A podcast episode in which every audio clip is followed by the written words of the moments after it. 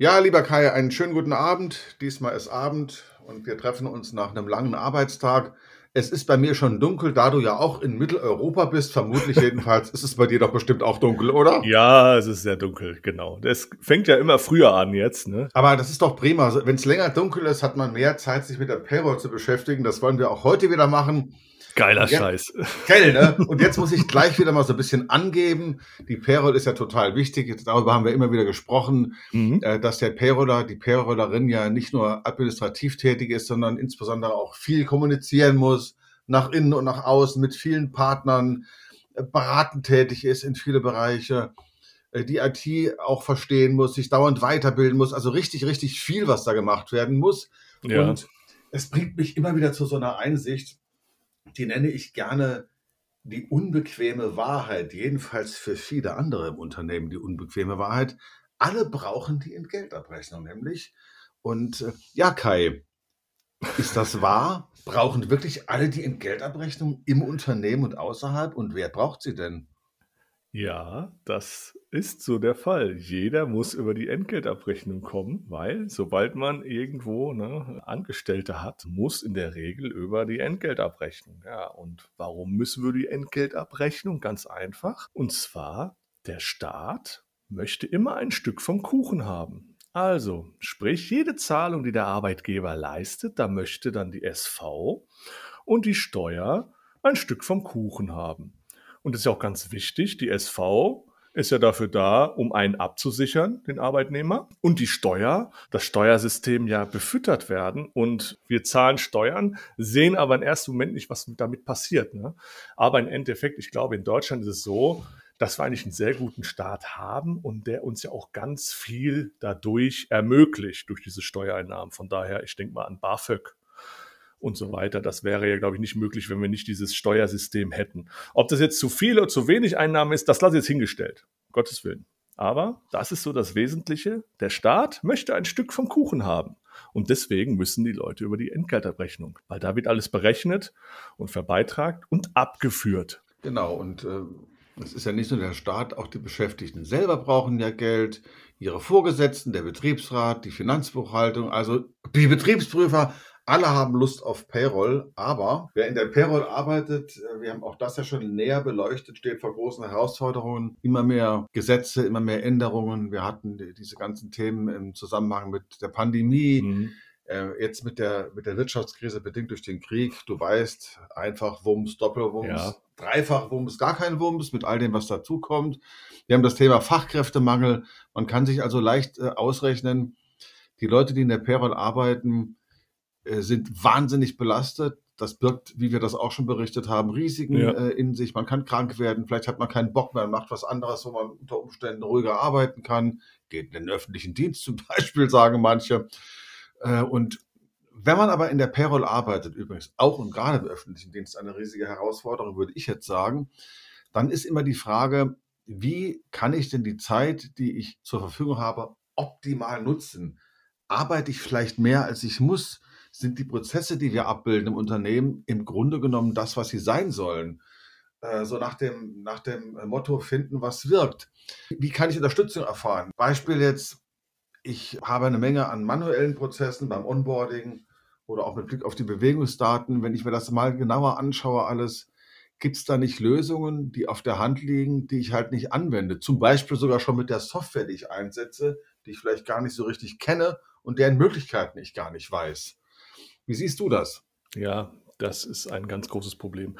Wenn man nicht weiß, was die zur Verfügung gestellte Software kann, dann kann ich ja auch gar nicht nach Verbesserungen schauen, oder? Die meisten Abrechnungsprogramme, die können ganz, ganz viel. Es muss nur einen geben, der dann weiß, was diese Softwarekiste kann. Und das ist das Thema. Und wenn man das weiß, dann kann man ja die Prozesse drumherum bauen. Also in der Regel ist es ja so, man muss ja erstmal die Abrechnungssoftware vernünftig pflegen. Und da müssen erstmal die, die ganzen Daten rein. Das ist das erste, die erste große Hürde. Aber wenn dann ja die Daten drin sind, dann kann man ganz viel draus machen. Dann kann man das System so führen, dass man hinten raus viel weniger Arbeit hat. Die große Herausforderung ist halt, klar, es kommt jemand von außen, ich spreche jetzt mal vom Eintritt, ein neuer Mitarbeiter, und der, da muss ja irgendwie erstmal die Daten rein. In der Regel bewirbt er sich per Mail oder über ein Recruiting-Tool und dann wird das alles gemacht, die ganzen Vorstellungsgespräche, und dann geht es ja irgendwann los in den internen Ablauf. Es muss ein Arbeitsvertrag her, es muss Betriebsratsanhörung muss, muss gestartet werden und den ganzen Kram. Und wenn man da vorne schon ansetzt und sagt, hey, wenn der zukünftige Kandidat oder dann Bewerber und beziehungsweise dann neuer Arbeitnehmer seine Daten schon so von sich aus eingibt, dass wir die einfach nur noch überleiten müssen, sprich mit, mit Schnittstellen, dann hat man einen Haufen Arbeit gespart, weil der Arbeitnehmer oder der Bewerber weiß ja am besten, was für Daten der hat. Eine Adresse, ja, eine Postleitzahl, wo er geboren ist, seine Sozialversicherungsnummer und so weiter. Das kann er alles selber schon erfassen und dann muss man nur noch die Sachen abrufen vom Arbeitnehmer, die man dann wirklich noch braucht. Aber in der Regel sind das ja fast alle Sachen. Und die kann man ja dann zum Eintrittsprozess schon alle einspielen. Und dann hat man schon den ersten großen Part bei der Stammdatenanlage ins System erledigt. Ja, und dann also rechnet man den ab, mhm. dann sind die Daten aktuell drin. Und dann die Folgeprozesse, wenn er dann versetzt wird, eine Gehaltserhöhung bekommt oder Kinder bekommt oder Elterngeld. Und das kann dieses Abrechnungsprogramm alles leisten, wenn man weiß, wie es geht und wenn man in der Lage ist, das System auch so vernünftig einzustellen, dass das auch alles funktioniert. Und das ist ein großes Thema. Mhm. Okay, also mein, das sind ja, was du angesprochen hast, insbesondere so diese Employee äh, Self-Services zum Beispiel, die man implementieren sollte, um den Sachbearbeitern Arbeit abzunehmen. Mhm. Und ferner kann ich mir denken, dass es sich lohnen kann, vom Softwarehersteller, den man hat und dessen Software man nutzt, auch Serviceangebote anzunehmen, vielleicht mal einen Beratungstag zu machen und zu sagen, zeigt uns doch mal ja. so ein bisschen näher noch, was ihr alles könnt. Wir haben ein paar neue Mitarbeiter, die wissen das gar nicht mehr oder wir haben gewisse Dinge noch nie benutzt und uns nie getraut. Also ich denke, wenn man Sie, liebe Zuhörerinnen und Zuhörer, ein bisschen dazu anregen kann, falls nicht geschehen, mal mehr Kommunikation mit Ihrem Softwarehersteller zu suchen, kann sich das tatsächlich schon lösen und verbessern, kann ich mir denken. Aber es gibt ja auch noch andere Dinge, die man machen kann, mhm. denke ich, um äh, Prozesse zu optimieren und um sich einfacher zu machen. Jetzt komme ich ja mit einer ganz blöden äh, Geschichte, das heißt blöd, äh, eine banale Geschichte. Da war ein neuer Geschäftsführer bei einem Haus, das habe ich damals äh, betreut. Die hatten eine ziemlich große Personalabteilung. Und er hat gesagt, die ersten Wochen hat er damit verbracht, sich immer überall dazuzusetzen, weil ihm aufgefallen ist, was da für eine große Zahl an Leuten arbeitet. Und er hat sich immer gefragt, was machen die den ganzen mhm. Tag? Und er hat dann nach ein paar Wochen festgestellt, hat sich richtig Zeit genommen, jeden Tag mal so zwei, drei Stunden dazugesetzt, dass ganz viele Dinge, die da ablaufen, völlig unnötig sind, widersinnig sind, teilweise sogar gefährlich sind oder den datenschutzrechtlichen Vorschriften nicht entsprechen und dass vor allen Dingen immer wieder das Thema Medienbrüche eine Rolle gespielt hat. Oh ja. Medienbrüche. Von Papier irgendwie ja. auf Excel. Dann hat man gesagt, wir haben was digitalisiert. Das sah dann so aus, dass man Papier abfotografiert hat. Da wurde es einem so zugeschickt. Dann wurde am Bildschirm das Papier quasi digital aufgerufen und es wurde wieder alles per Hand übertragen. Diese Dinge alleine. Und er hat gesagt, das, was ich da gemacht habe, da hätte ich fast einen Berater einstellen können zu. Mhm. Äh, aber es hat am Ende, als sie das umgestellt hatten, ich glaube, fast die Hälfte an Arbeit gespart. Das hätte ich nie gedacht. Das muss ein guter, schlauer Geschäftsführer gewesen sein. Das, das merke ich selten, dass sich dann wirklich jemand die Zeit nimmt. Ich gucke jetzt erstmal, was macht die Mannschaft den ganzen Tag. Ich muss ja verstehen, was da Sache ist und warum sind die denn so ausgelastet oder kann man da nicht was helfen? Weil wenn man da so sitzt und da gibt es ja ein gutes Beispiel, ein Waldarbeiter im Wald sägt und sägt und müht sich ab und dann kommt jemand vorbei und schaut, und geht auf den zu und sagt, hey, hier, hast du schon mal deine Säge geschärft? Nee, ich habe keine Zeit, ich muss sägen. So, und das ist so ein, genau das, was er gemacht hat. Er ist da reingegangen, okay, zeig mir, was du machst. Das ist doch gar nicht nötig. Äh, da kann man doch was wegnehmen, anders machen. Warum habe ich das erzählt, das Ganze? Ich habe es erzählt, weil ich einfach der Auffassung bin, das ist in vielen Unternehmen so. Das ist ja, ja nicht nur in der Payroll so. Genau. Das geht uns ja auch im Privatleben nicht viel mhm. anders oft.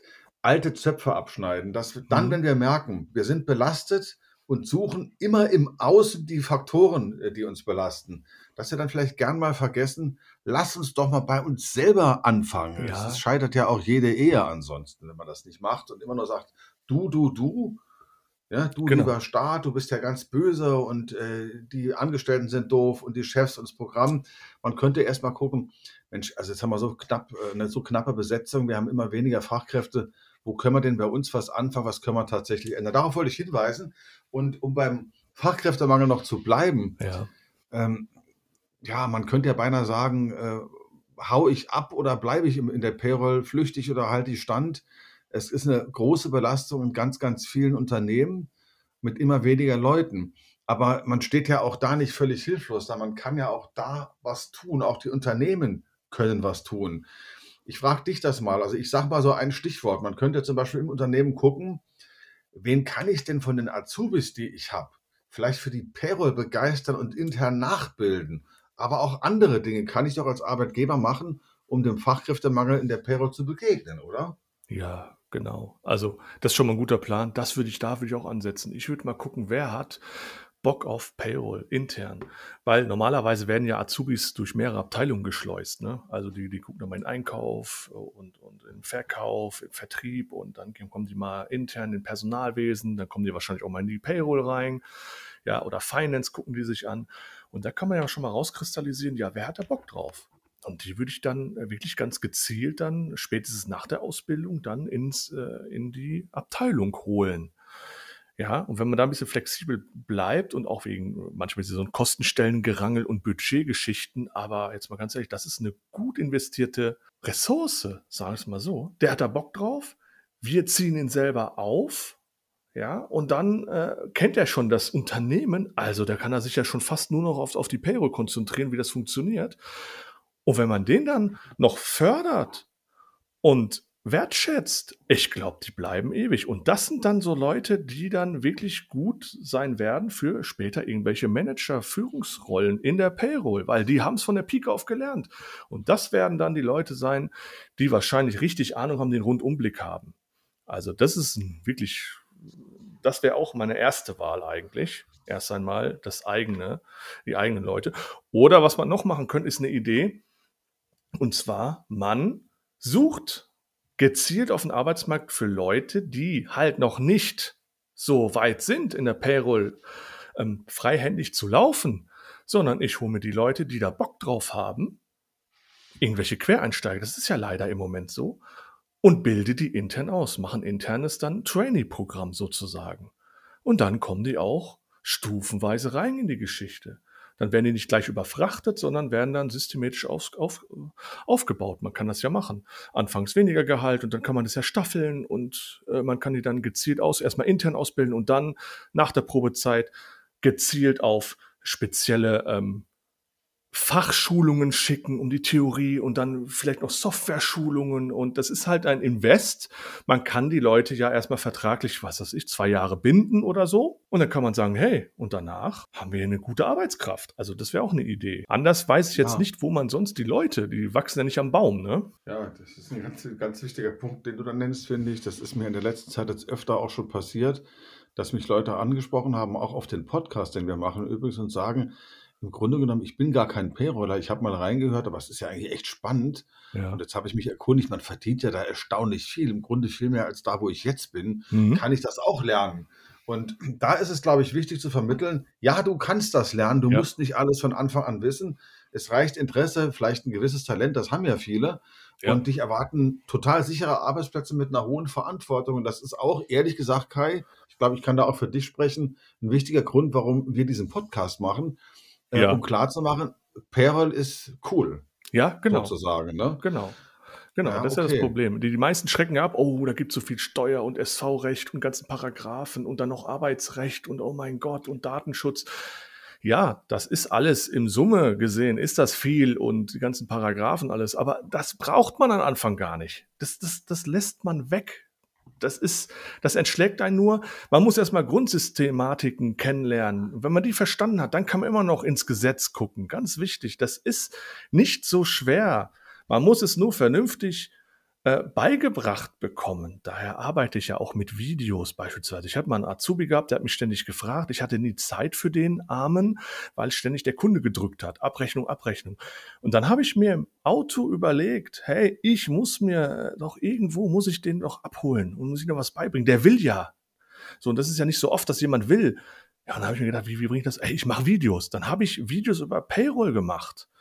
So, und dann äh, habe ich mir gesagt, alles klar, ich kann aber nicht mit dem Stick in, ins Unternehmen rein.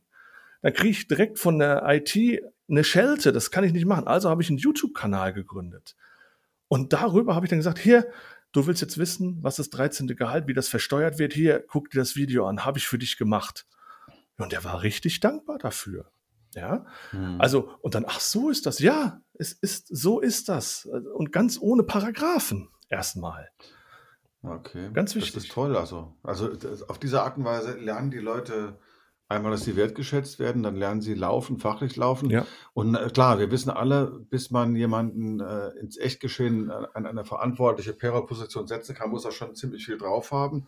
Aber es ist auch die Frage, wie er es lernt. Genau. Und bringt mich zu einem weiteren Thema, wie kann ich Zeit sparen und optimaler arbeiten und meine Arbeitskräfte einsetzen in der Payroll das ist das Thema systematische Weiterbildung. Ja. Viele von uns rennen heute noch oder schicken ihre Angestellten, haben sie zehn in der Payroll sitzen, schicken sie zwei irgendwo hin zu einer Ganztagesveranstaltung, am besten noch mit Papieraktenordnern. Dann kommen die zurück und vor lauter Erschöpfung erzählen sie dann anderen, ach, erstmal gar nichts. Dann wissen sie eine Menge, der Rest weiß nichts. Es hat viel Geld gekostet und viel Zeit. Und da finde ich wirklich, ich kann dafür nur werben. Äh, es ist schon gut, sich ab und zu mal persönlich zu treffen, keine Frage. Aber wichtig ist gerade in den aktuellen Zeiten, wo wir auch gelernt haben, digital zu arbeiten äh, durch die Pandemie, ähm, viele oder mehr verstärkt äh, Weiterbildungsangebote zu nutzen, die digital ablaufen. Da gibt es so viel gute, moderne Formate mittlerweile. Da kann ich nur für werben. Das ist eine tolle Sache. Und was ich immer wichtig finde, ist eben auch, das siehst du vermutlich genauso, such dir eine Fachgruppe irgendeine Fachgruppe, die es online gibt äh, oder ein Arbeitskreis in Social Media, tausch dich da aus. Die Schwarmintelligenz ja. macht total viel. Ich selber, ich bin da immer auch Mitglied in solchen Gruppen, wundere mich, ich was ich da alles lerne und soll ich dir was sagen? Wenn du da eine Frage stellst, auch eine noch so komplexe Frage, die kriegst du oft im eigenen Unternehmen, selbst wenn du bei einem Dienstleister arbeitest, der viele Beschäftigte hat, nicht immer sofort beantwortet. Aber du kannst dich darauf verlassen. Die Schwarmintelligenz schafft das. Das finde ich immer wieder irre. Irgendeiner hat so einen Fall schon gehabt und ja. er weiß es, oder? Genau. Genau, hat so einen Fall gehabt und sagte, ah, wie hat er es damals gelöst? Ja, richtig, das ist richtig gut. Ja, und das, wie du schon sagst, das ist ja das einzig Gute, finde ich, von Corona, was gekommen ist. Erstens diese Homeoffice, äh, Geschichte, die jetzt gekommen ist, dass es jetzt auch viel mehr akzeptiert ist. Früher wurde man komisch angeguckt, wenn man von zu Hause gearbeitet hat. Und zweitens, die ganzen Weiterbildungsgeschichten die muss man nicht mehr präsent machen. Das kann man auch online machen. Das hat wirklich eine große Entwicklung. Habe jetzt die letzten zwei, drei Jahre gespürt, dass man ganz viele Sachen, wie oft mache ich das?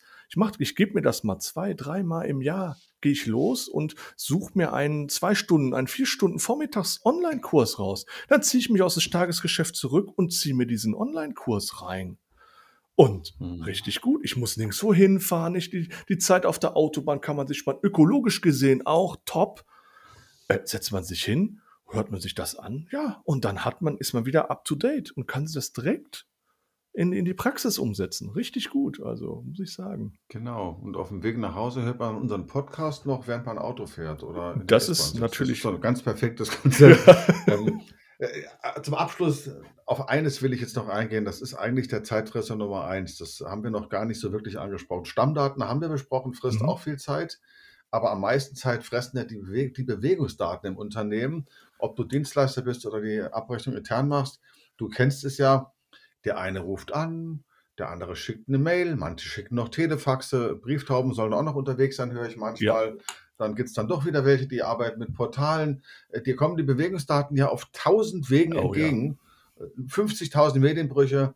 Du musst immer genau gucken und dann musst du das ändern, diese Übertragung in, in das Medium ähm, Portal, das Medium Software äh, ist fehleranfällig, man muss das überprüfen.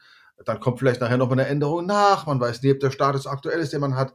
Da, glaube ich, äh, Licht ins Dunkel bringen, diese Prozesse zu straffen und die Medienbrüche möglichst zu, äh, ja. zu minimieren, das, glaube ich, ist ein Riesengewinn. Aber ist das realistisch? Kann man das machen? Ja, natürlich habe ich schon erlebt. Ich war in einem Unternehmen, das hätte ich nicht gedacht, das wäre überall so. Nein, ist es nicht. Ich war im Unternehmen, da war das top organisiert top organisiert. Also es gab eine Hotline, die zentral alle Aufträge konsolidiert hat. Dann kam Anruf, ich habe mal eine Frage zu meiner Abrechnung. Dann haben die das äh, besprochen, soweit wir die konnten. So, wenn das zu tief war, dann kam es in die Payroll. Ich habe mal, hab mal eine Frage zu meinem Arbeitsvertrag. Dann wurde das beantwortet. Wenn das nicht ging, ging es in die Fachabteilung. So, mhm. und wenn es nicht weint, haben die ein Ticket eröffnet. Das heißt, es ist keine E-Mail oder so, das ist so, so ein Arbeitsauftrag, äh, wo man seine eigenen Dokumentationen reinschieben kann, seine Antworten reintun kann, seine, seine Rückfragen reinpacken kann. Alles in einem. Und wenn du dann zum Schluss dann noch einmal eine Rückfrage zu dem Ticket kam, dann ging die Frage direkt in das Ticket rein. Und wenn man mit dem Ticket fertig war, mit allen Unterlagen, und so weiter. Dann hat man das abgeschlossen, dann war das in der Personalakte und für alle Ewigkeit wieder auffindbar. Dann mhm. weiß man, alles klar, bei Meier hatte ich das Thema schon mal. Wie habe ich es damals gelöst? Dann geht man dann das Ticket rein. Also, und mhm. das ist richtig gut. Und das ging dann wirklich automatisch dann auch in die Akte. Und dann konnte man ja, das, das sich über äh, das mhm. damalige Abrechnungsprogramm auch aufrufen. Da war die Akte hinterlegt. Richtig gut. Mhm. Und wenn man dann noch das verknüpft mit einem Dokumentenmanagementsystem oder mit einem, wie soll ich sagen, das hatten die damals zumindest, also Bescheinigung und so weiter. Da mussten die Leute nicht per Word irgendwas tippen, nein, die sind ins System gegangen, haben auf den Knopf gedrückt, dann hat er sich das Bescheinigungsformular rausgeholt, da waren schon die Adresse, Anrede, alles aus dem Abrechnungssystem für, für, diese, für diese Person drin und die mussten das Ding nur noch ausdrucken, unterschreiben und dann war es fertig. Also da gibt's wirklich Effekte, wo man wirklich richtig Zeit sparen kann. Also da kann ich dir 50 Bescheinigungen am Tag machen und ich habe eine Stunde Arbeit. Das war's. Ja, wenn man das richtig aufgesetzt, wenn man alle technischen Möglichkeiten mit gesundem Menschenverstand verknüpft. Das ist natürlich toll, wenn auch alle Änderungsdaten über den ja. einen und selben Weg kommen. Da muss man natürlich, wenn man Dienstleister zum Beispiel ist, aber auch als äh, mhm. Unternehmen die Beschäftigten respektive Kunden auch disziplinieren. Ja.